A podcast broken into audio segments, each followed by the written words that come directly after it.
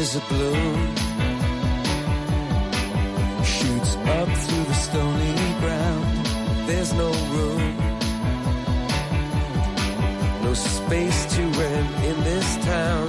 You're out of luck. And the reason that you had to care, the traffic is stuck. And you're not moving anywhere. Comienza en Radio María Sexto Continente.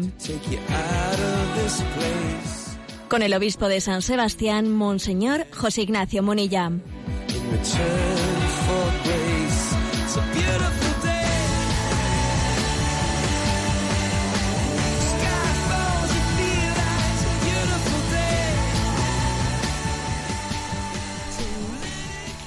Un cordial saludo a todos los oyentes de Radio María. Un día más, con la gracia del Señor, pidiendo su ayuda, pidiendo que Él nos acompañe y nos ilumine, nos disponemos a realizar este programa llamado Sexto Continente, que lunes y viernes de 8 a 9 de la mañana realizamos aquí en directo en Radio María en, España.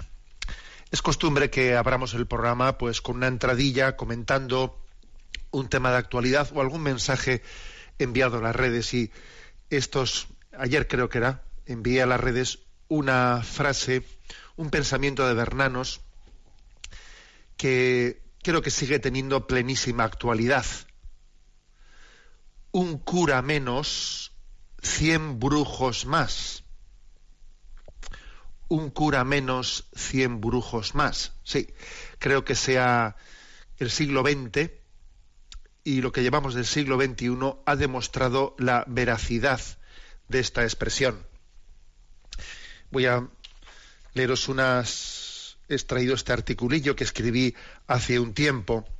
Todavía no era yo obispo cuando escribí estas palabras, reflexionando sobre, sobre este fenómeno de cómo en la medida en que la fe decrece, surgen, brotan las supersticiones, porque en realidad lo contrario de la fe no es la razón, sino la superstición. Y estas son las palabras.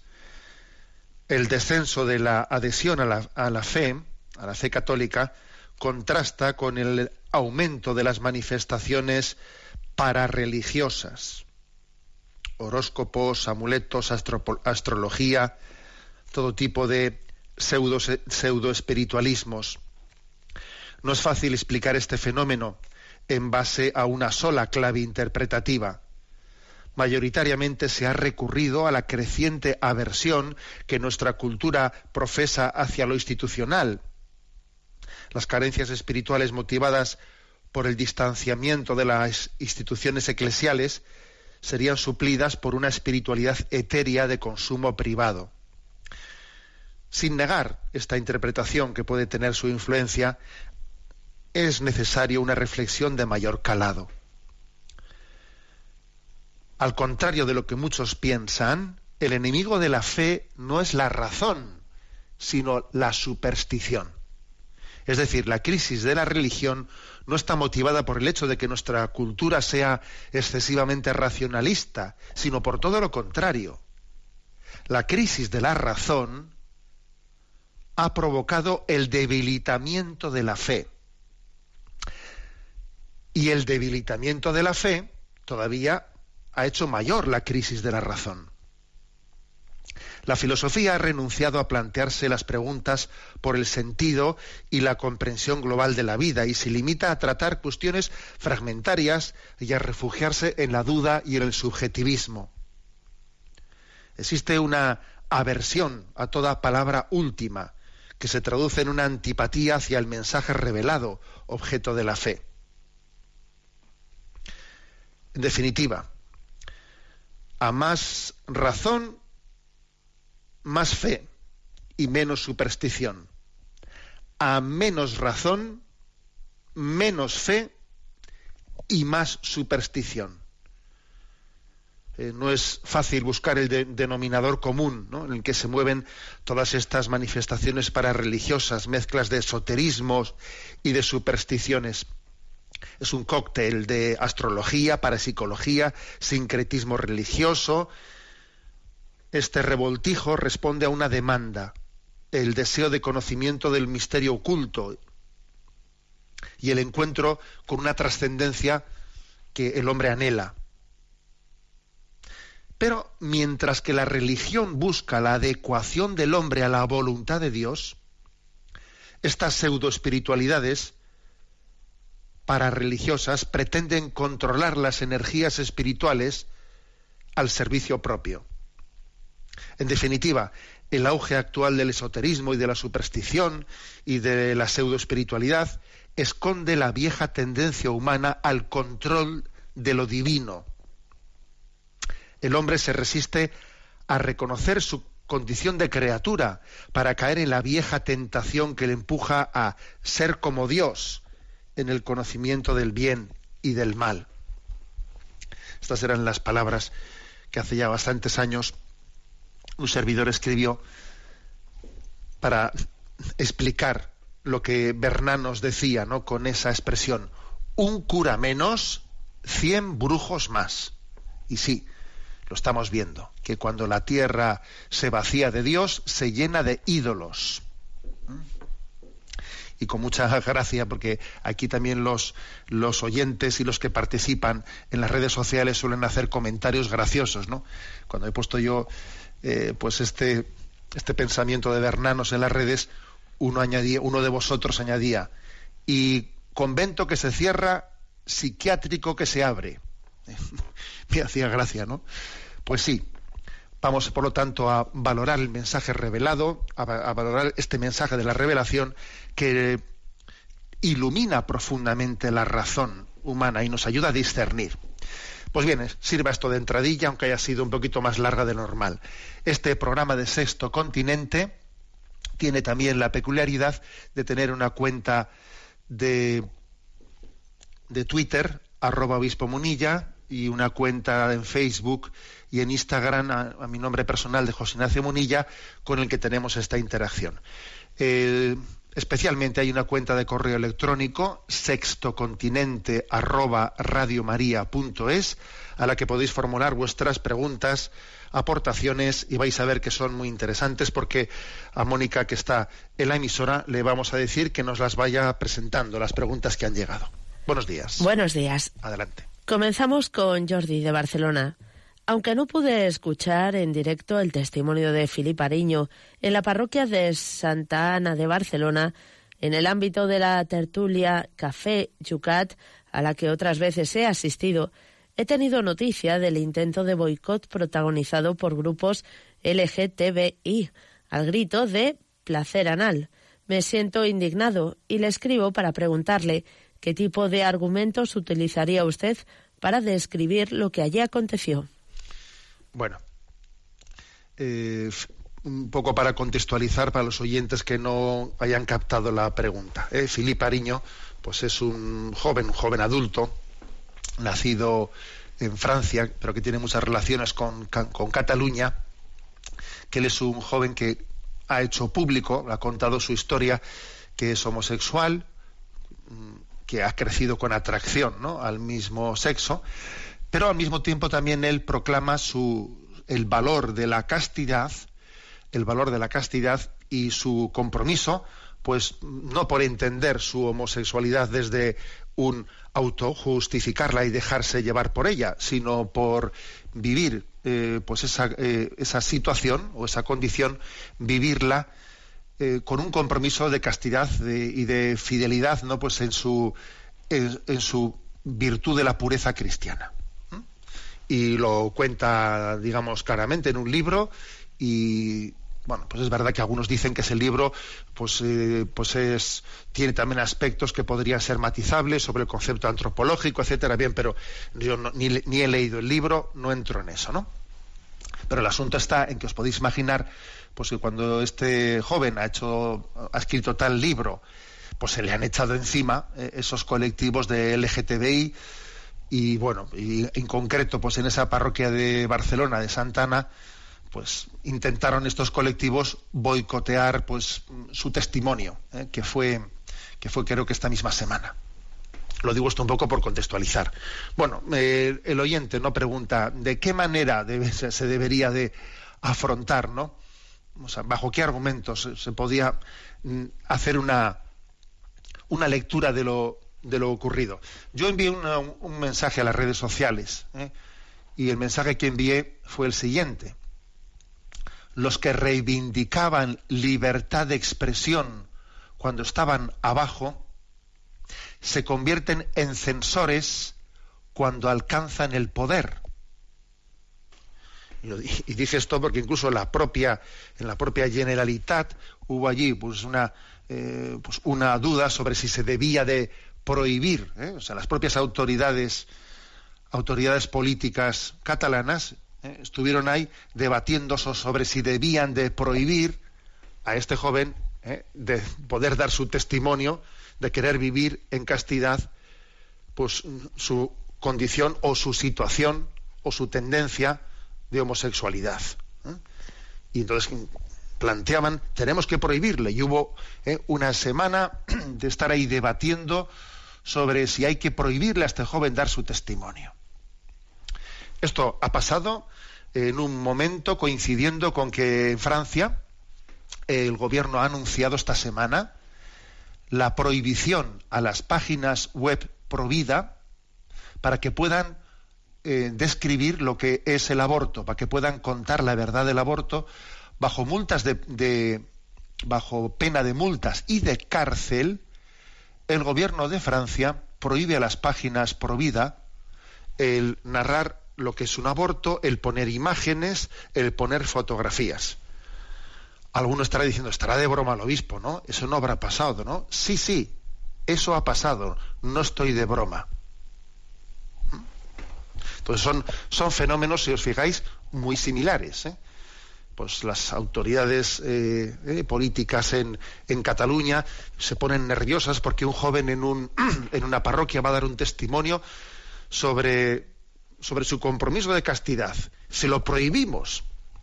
En Francia, las autoridades han prohibido, esto ya no, es una, no ha sido una discusión como en Cataluña, han prohibido que las páginas web pro vida puedan hacer descripción de qué pasa en un aborto, de cómo se parte al feto. No, no, pueden decir eso. ¿eh? Y el que lo diga irá a la cárcel. Y eso ocurre en la nación, ¿eh? en la nación, pues fundada en la revolución de la Ilustración, ¿no? En la que un tal Voltaire dijo aquella frase, ¿no? No comparto tu opinión, pero daría mi vida por defender tu derecho a expresarla. Esta famosa frase de Voltaire, que los que tenemos ya unos añitos, pues me acuerdo que en nuestra eh, juventud era la frase revolucionaria, ¿os acordáis? Esta, fue una frase reivindicada, ¿no? Eh, era la frase reivindicativa de los que pedían libertad. No comparto tu opinión, pero daría mi vida por defender tu derecho a expresarla. Bueno, pues muy bien. Ahora la duda, la duda está, a ver, ¿qué pasa? ¿Que en Francia han cambiado han cambiado y han dejado de creer en la libertad? ¿O es que en realidad la revolución de la ilustración nunca había creído en la libertad? Este es el, ¿eh? este es el dilema. Ahora resulta que han dejado de creer en la libertad, o es que era falso y en realidad no, no habían creído nunca en ella. Yo, francamente, me apunto más a la segunda teoría, ¿eh? Ahora pasa que se nos quitan las caretas en el momento actual y ya actuamos ya a rostro descubierto. Pero es que yo creo que en realidad no lo habían creído nunca, ¿eh? nunca, porque ese mismo Voltaire que dijo eso de no comparto tu opinión, pero daría mi vida por defender tu derecho a expresarla, ese mismo Voltaire fue el que dijo aplastad la infame. Y se refería a la iglesia. Aplastad la infame. Pero no habías dicho tú ¿Te darías tu vida por defender tu derecho a expresarla? ¿Cómo dices tú aplastad la infame? ¿Cómo esta Francia o esta España eh, eh, que se le llena la boca eh, diciendo libertad, libertad, una vez que ha alcanzado el poder, pues niega totalmente el derecho a la libertad de expresión, porque nunca habían creído en ese derecho, nunca habían creído en la libertad, no era más, que un subterfugio para alcanzar el poder. La fe condena el vicio y el vicio suele condenar la fe. ¿Eh? Y entonces, claro, pues por eso aplastad la infame, porque cuando el Evangelio pues denuncia, ¿no? Lo que es contrario al, al querer de Dios, pues claro, pues eh, lo que le pasó a Juan Bautista ¿eh? cuando, cuando denunció pues el pues el adulterio de Herodes, pues que claro, la fe condena el vicio, pues el vicio condena la fe. Si es que la cosa es que lo malo es que eso encima se intente justificar ideológicamente, ¿no? Por lo tanto, esta es la lectura que haría yo de, de ese episodio eh, acontecido en Barcelona en el que se escenifica pues que no hay, pues que quienes se constituyen en adalides de la libertad, ¿eh? de la libertad, pues en realidad no creen en ella, ¿eh? no creen en ella. ¿Te imaginas tú que nosotros hiciésemos lo mismo por el lado contrario? ¿Te imaginas que, ¿eh? pues que nosotros fuésemos a un, pues eso, a un mitin de un grupo mm, LGTBI o de, ideología de género, fuésemos, fuésemos allí a reventarlo? ¿Te imaginas tal cosa, no? Bueno, pues porque unos creen en, la, en verdaderamente en la libertad y otros no creen en ella. Han hecho de ella una bandera, pero más que una bandera es un palo, un palo al que le falta ya ¿eh? la tela. Hay una bandera y la que ya se ha quedado solo con el palo y ya no tiene ni tela. ¿eh? Bueno, pues mm, esta es la, eh, la reflexión y si te parece, Mónica, pasamos a la siguiente pregunta. Un oyente que prefiere guardar su anonimato Pregunta. Estoy cursando los estudios de ciencias religiosas y quiero consultarle una afirmación que ha realizado en clase uno de los profesores de Sagrada Escritura. En opinión de este profesor, es cierto que Jesús habla en el Evangelio contra el divorcio, pero matiza que Moisés había permitido el divorcio por la dureza del corazón del hombre. Pues bien, en la actualidad existe una gran dureza de corazón, superior incluso a la de los tiempos de Moisés, razón por la cual cabe deducir que Jesucristo sería comprensivo con el divorcio en el momento presente. ¿Qué le parece a usted este argumento? Pues me parece increíble, ¿eh? me parece increíble que un profesor de Sagrada Escritura haya dicho eso, y máxime eh, pues ante unos alumnos, ¿no?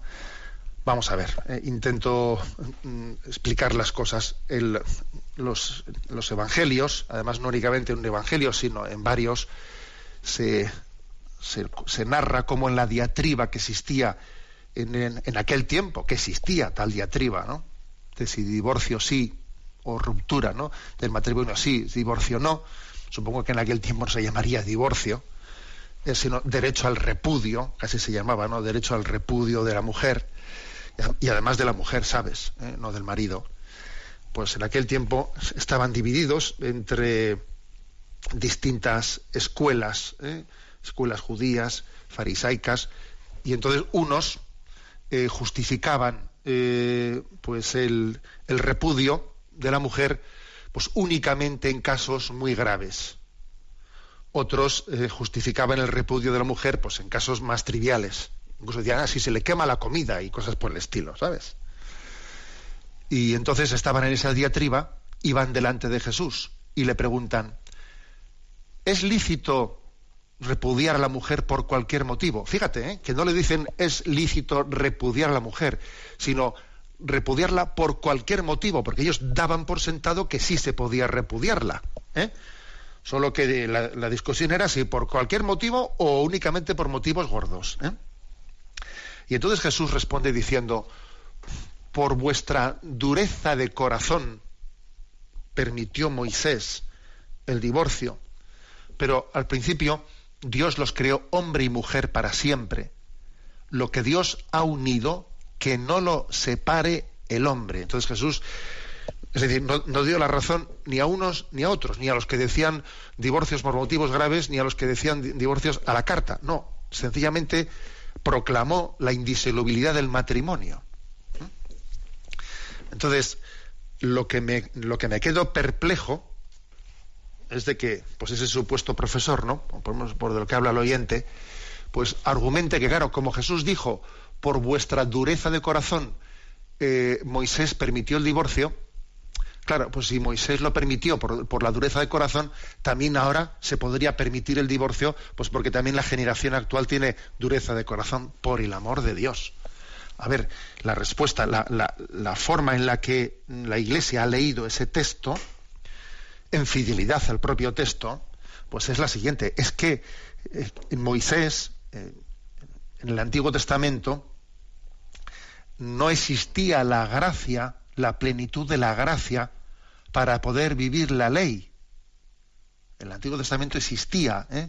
la ley, lo que Dios ha unido, que no lo separe el hombre, pero faltaba la plenitud de la ley para poder ¿eh? hacer de esa, perdón, la plenitud de la gracia, ¿eh? para poder hacer vida de esa ley. Y esa gracia se nos da en Jesucristo. Y es Jesucristo el que nos permite que la ley no sea una carga, sino sea una liberación. Lo cual no quiere decir que no haya cruces, porque cruces las hay. Pero la, la cruz también, por la gracia de Cristo, aunque pese, es liberadora cuando se abraza.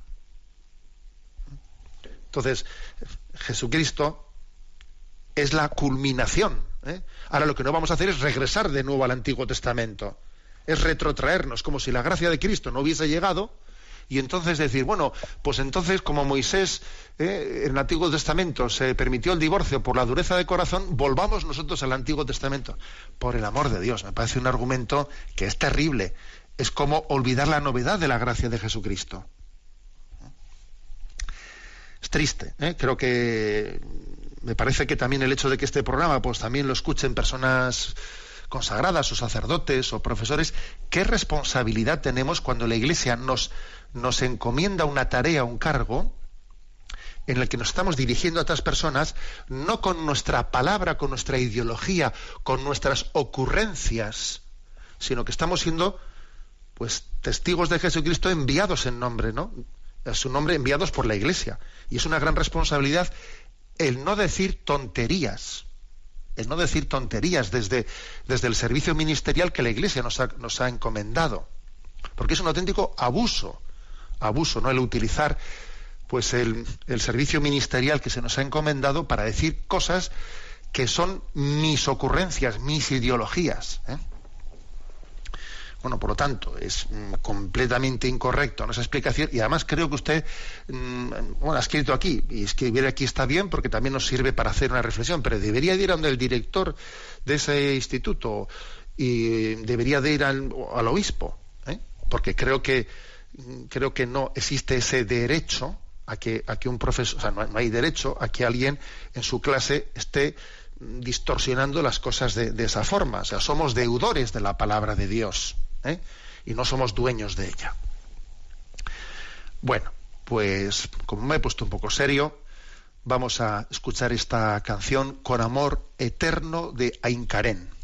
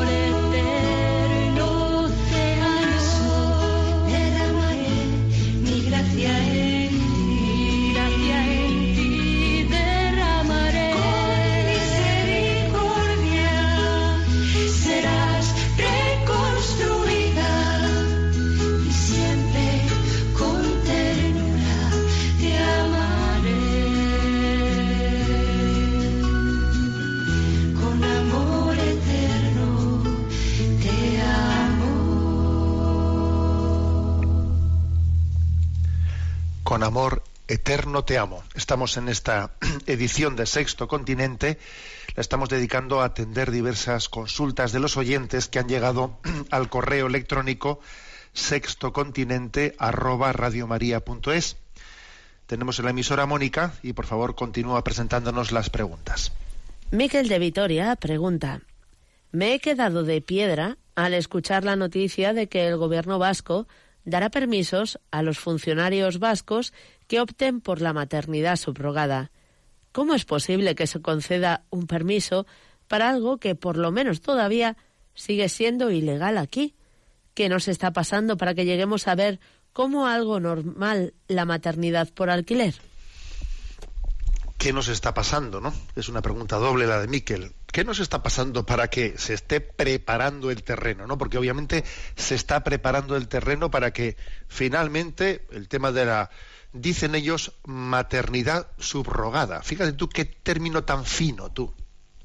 Porque ojo, también la batalla del lenguaje es una batalla muy importante y el recurso al eufemismo, ¿eh? pues para suavizar las cosas es muy recurrente. Igual que no se dice, eh, no se quiere decir ley del aborto, no, ley de la interrupción voluntaria del embarazo. Fíjate tú qué fino.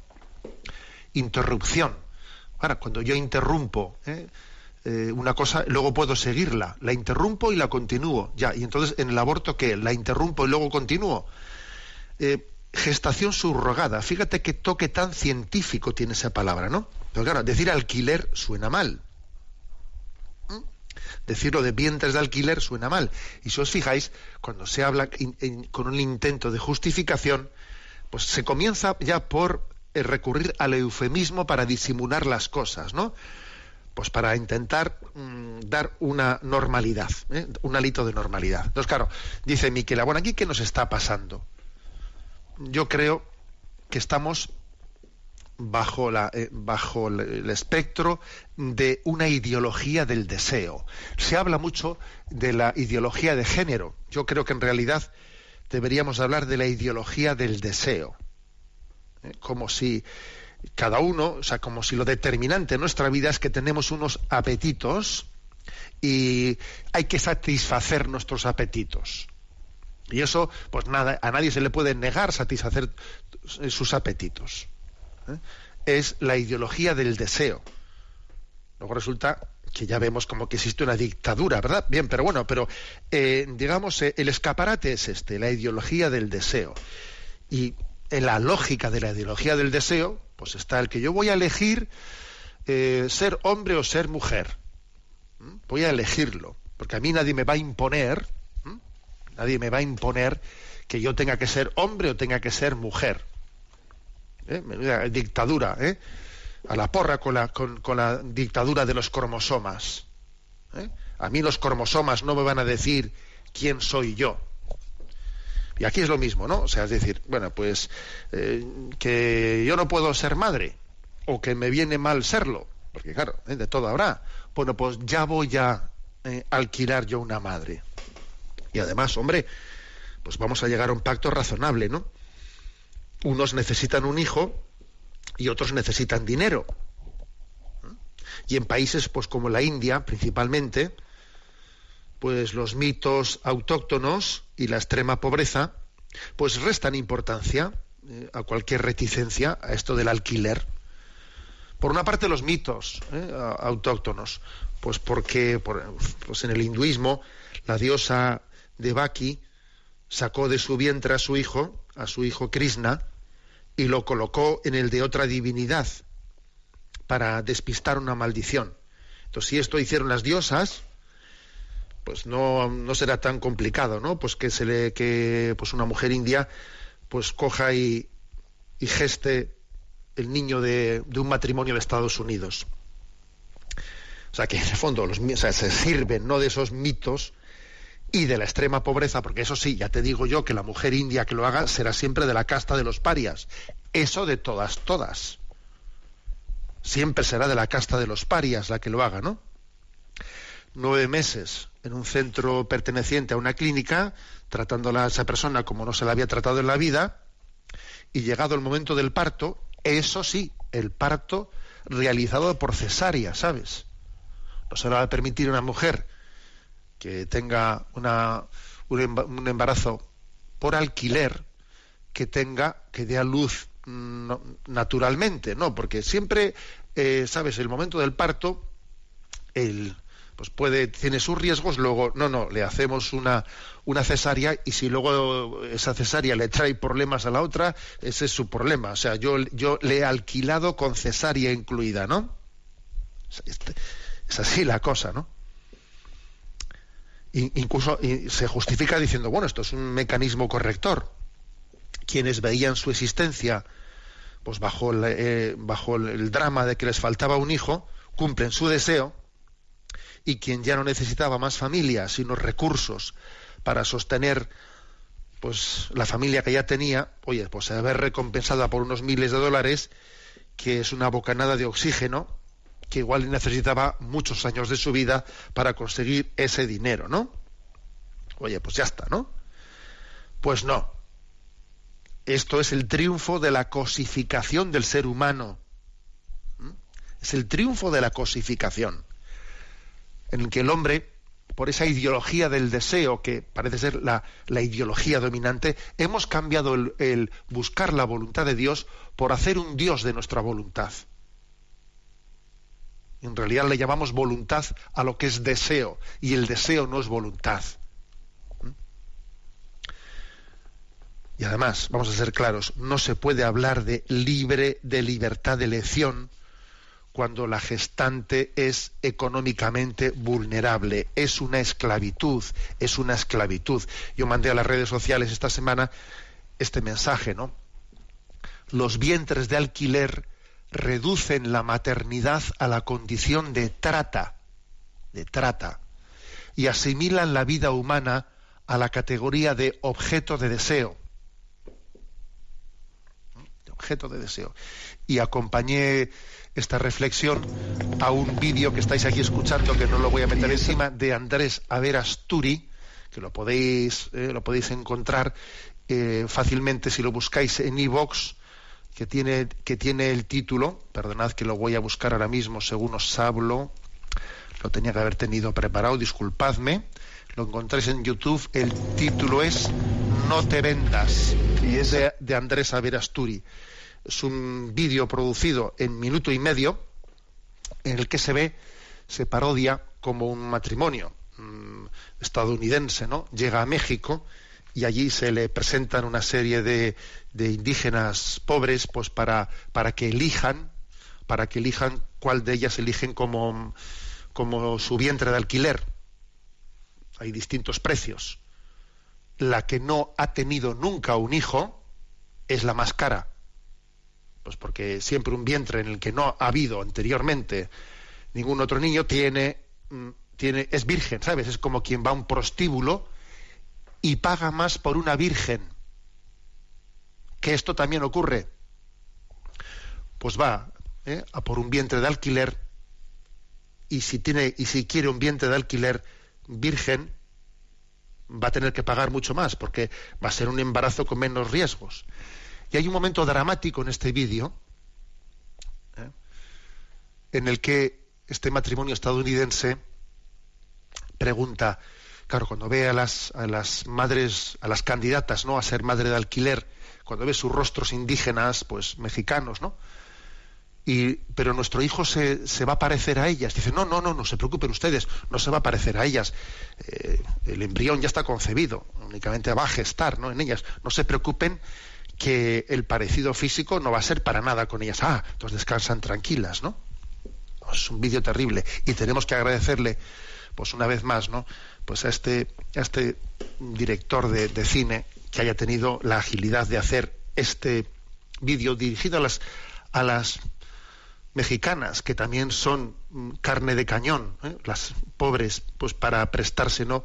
a que los mexicanos, esto sí, salten el muro, ¿sabes? Estos no tienen problema de ningún muro. Estos no tienen problema con el muro. Para ir a México y buscarse un vientre de alquiler, si es posible virgen. ¿Mm? Es una trata esto, ¿eh? es una trata. Entonces, digamos que en esta reflexión pues ese, ese nadie obliga por Dios, ¿no? Es una, es una eh, es un insulto decir nadie obliga. ¿Acaso no están obligando las circunstancias a esa persona? Además, en caso de que al término de su embarazo la gestante decida no entregar al hijo, ¿qué, qué ocurre ahí? Pues no os penséis, ¿no? Es que eh, en esos contratos que se firman, como ella se resista, como ella se resista a entregar el hijo, en las cláusulas ha afirmado que tiene que reembolsar todo el dinero que ya ha recibido, porque se le ha dado ya bastante del dinero antes de que, ¿cómo lo va a reembolsar? Si según ha recibido ese dinero ya ha estado pagando deudas, es imposible ya que pueda reembolsarlo. Entonces, ya, ya sean ellos, ¿no? Ya se han asegurado en el contrato de alquiler dándole dinero previamente, como tú no me entregues el hijo, me tienes que devolver ese dinero. Pero ¿cómo te lo voy a devolver si me arrepiento, si el dinero ya lo he gastado según lo he recibido, porque tengo un montón de deudas, ¿no? Pero claro, nadie obliga a nadie, por supuesto, nadie obliga a nadie. En fin, es terrible, ¿no? Es decir, que tenemos que desenmascarar, ¿no? Los expertos subrayan, eh, por otra parte, que estos padres eventuales, estos padres que han, hecho un alquiler, esperan recibir un hijo sano. Por lo que se produce un auténtico interrogante de qué pasa cuando el niño tiene alguna anomalía congénita. Entonces, claro, se, oiga, usted tiene una anomalía, mm, aborte usted, aborte. El otro dice, que yo no quiero, perdone, si usted no aborta a ese niño, se lo queda a usted. Y ya ha existido el caso en Australia de un matrimonio que buscó un vientre de alquiler para gestar unos gemelos y uno de los gemelos nació bien y el otro nació con síndrome de Down. Entonces el matrimonio, ¿qué pensáis que hizo? Se llevó el sano y le dejó a la, a la madre de vientre de alquiler, le dejó el del síndrome de Down. Yo me cojo este y tú te quedas con este otro y yo me voy a Australia. Y me regreso allí. Y con el enfermo te quedas tú. O sea, eh, y claro, dicen, no, si esto es un contrato, eh, si esto es un contrato, que en el fondo sacarle, oye, pues aceptar la realidad de la vida y sacarle un provecho, un provecho a la vida, ¿no? Es tremendo. Y además esto está más introducido de lo que suponemos. Porque, por ejemplo, cuando ocurrió el terremoto en Nepal último, recordáis,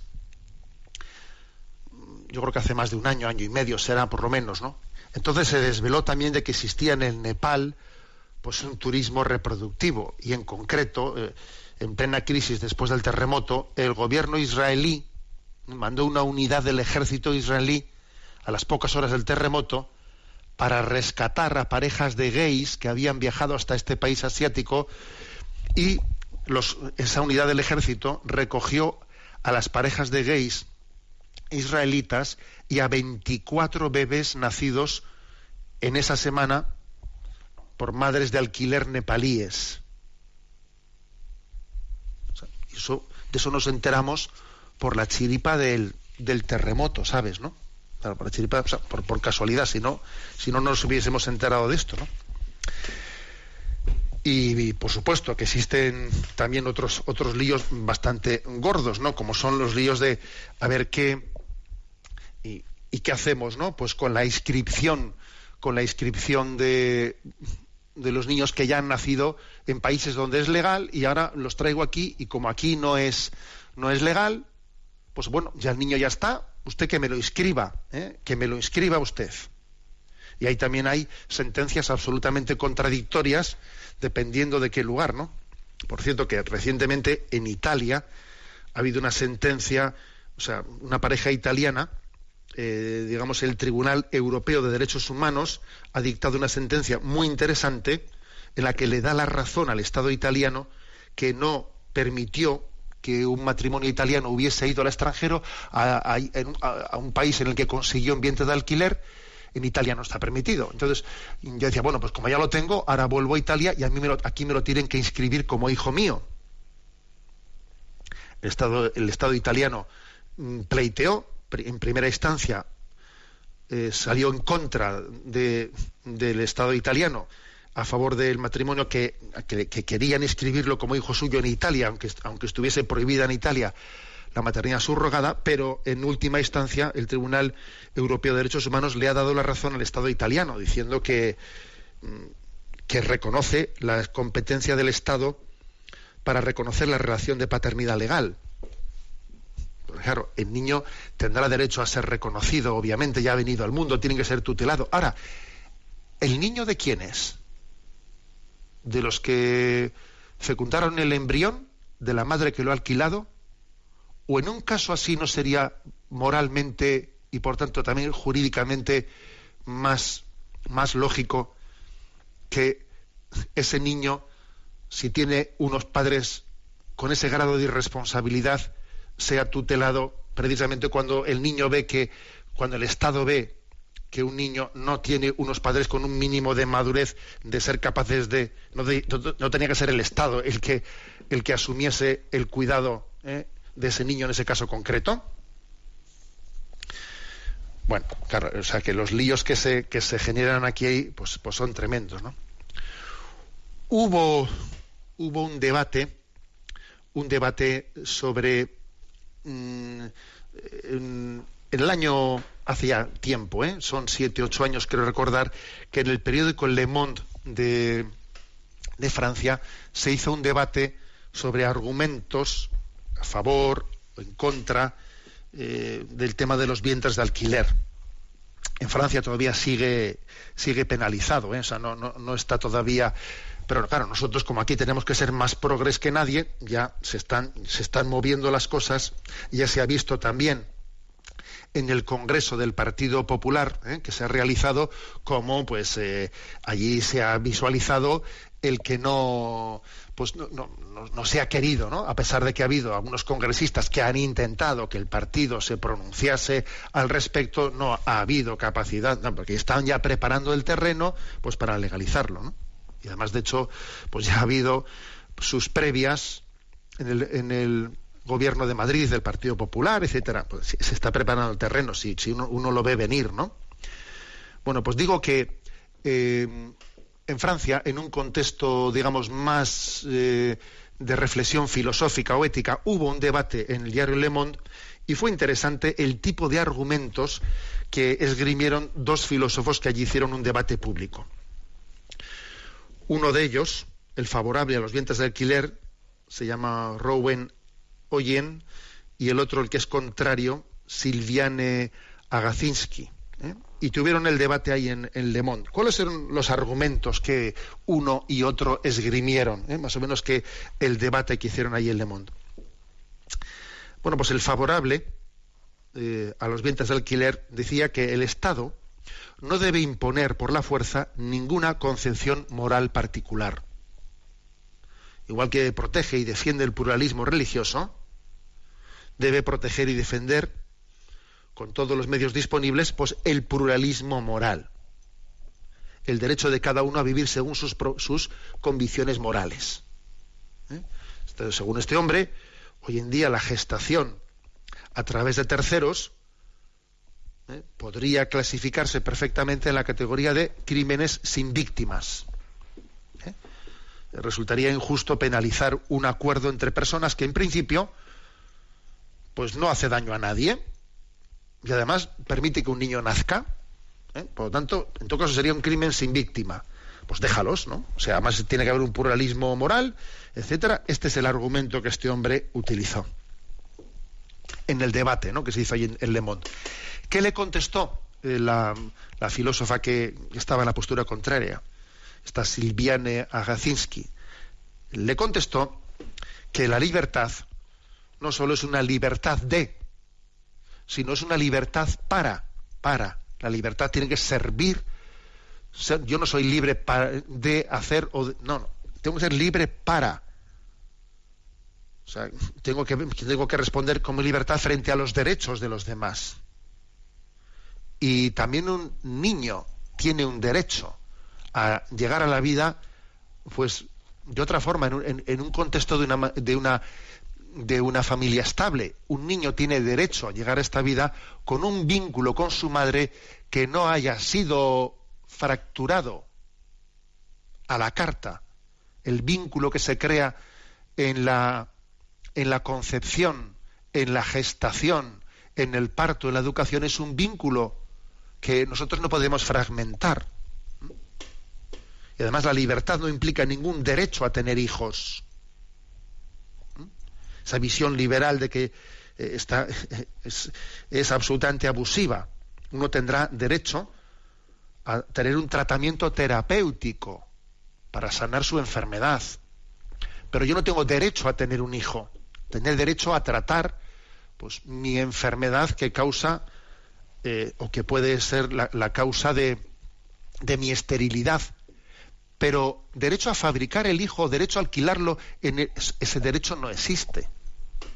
Bueno, el debate siguió ¿eh? y, en, y, entonces en esa edición del periódico Le Monde, pues el, filósofo favorable a los vientres de alquiler argumenta. Pues dice, si resulta más problemático poner la capacidad de, es decir, que en el fondo esto es similar al, tema de la donación de órganos. O sea, argumenta a favor diciendo, bueno, pues si esto es más o menos lo mismo que hacemos con la donación de órganos. Uno dona un riñón o dona, dona parte de un, de un hígado, pues en este caso lo que está haciendo es donar la capacidad de procrear, ponerla a disposición de los otros. ¿Mm? Esto argumenta este filósofo. Le responde a Gazinski en, el, en Le Monde. La donación de órganos entre vivos se orienta a salvar vidas, no a satisfacer una demanda de que quiero tener un hijo.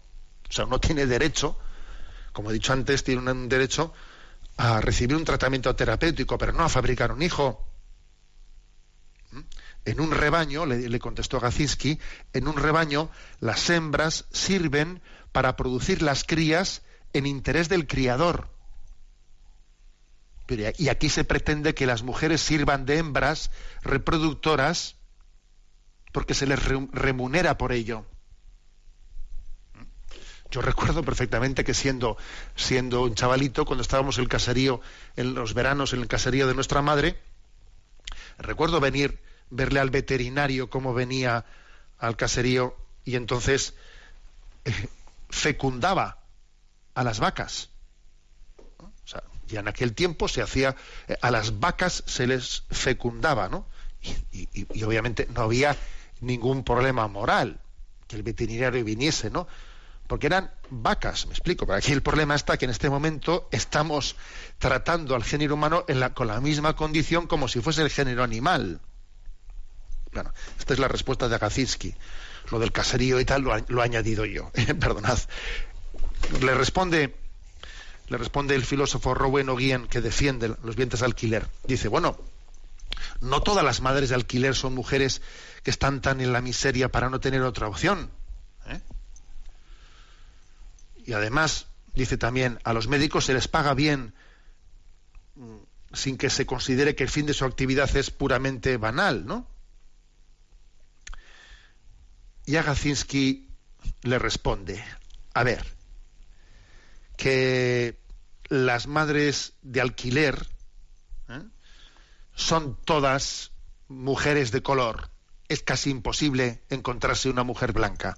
Dejémonos de eufemismos y de tonterías. ¿Dónde se va? ¿Dónde se consiguen? Si en la India se consigue un vientre de alquiler, es de la clase de los parias, y etcétera, etcétera, ¿no?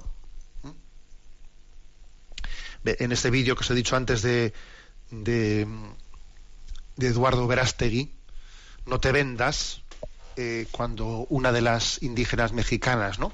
Pues es elegida como madre de su, porque es un vientre virgen y es más caro, de sus ojos brota una lágrima inolvidable. Ella sabe que ha sido elegida porque su necesidad económica urge. Y continúa el argumento último ¿eh? de hoy en, en, el, en, este debate de Le Monde y dice que el mejor medio de ayudar a alguien a escapar de la miseria, pues no tiene que ser prohibirle utilizar los pocos recursos de que dispone. Si estas personas son pobres, ayudémosles, ¿no? Pues a salir de la pobreza y así que ofrezcan lo que tienen, ¿eh? pues que puedan ser madres de alquiler. Esto lo dice, ¿no? Pues un filósofo, hay que ser filósofo, ¿eh? Para decir esto. Y Agacinski le responde, eso significa que usted incluye el cuerpo, los órganos y el mismo ser humano entre los recursos disponibles. Yo pienso, por el contrario, que la ley tiene un papel civilizador y que debe excluir de los intercambios comerciales el ser humano. Una persona no debe ser expuesta a que se le mutile o se sacrifiquen sus órganos y su vida íntima por un salario, cualquiera que ésta sea. Esto es una corrupción le responde Silviane Agacinski a Rowan Oyen en ese debate mantenido en Le Monde. Por eso, repito, el, mensaje que un servidor envió a las redes sociales ¿eh? esta semana es el siguiente. Los vientres de alquiler reducen la maternidad a la condición de trata. De trata. Existen trata de blancas para el tema de la prostitución y existe trata de vientres, ¿eh? gestantes. Los vientres alquiler reducen la maternidad a la condición de trata y asimilan la vida humana a la categoría de objeto de deseo. Porque como decía al principio, estamos quizás en la bajo la, la estela de la ideología del deseo. Cuando el hombre sustituye la voluntad de Dios por la suya, en realidad ya no es voluntad, en realidad es un puro deseo, es una pura pasión, es un poco, es un puro, no sé exactamente lo que quiero, porque, porque, porque sufro por no saber lo que quiero, sufro por no saber dónde está el norte de mi vida. Y en el fondo ya es confundir capricho con deseo. Cuando se confunde voluntad con deseo, se termina después por confundir deseo con capricho. Bien, hasta aquí hemos llegado en esta edición de Sexto Continente. Eh, me despido de todos vosotros con la bendición de Dios Todopoderoso. Padre, Hijo y Espíritu Santo descienda sobre vosotros. Alabado sea Jesucristo.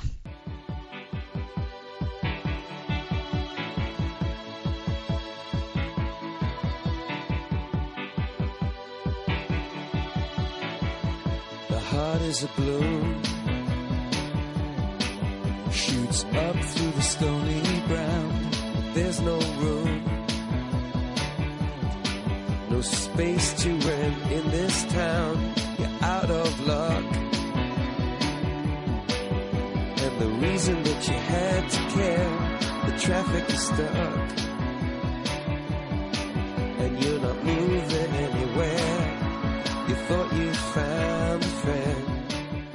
Han escuchado en Radio María Sexto Continente, un programa dirigido por el obispo de San Sebastián, Monseñor José Ignacio Monilla.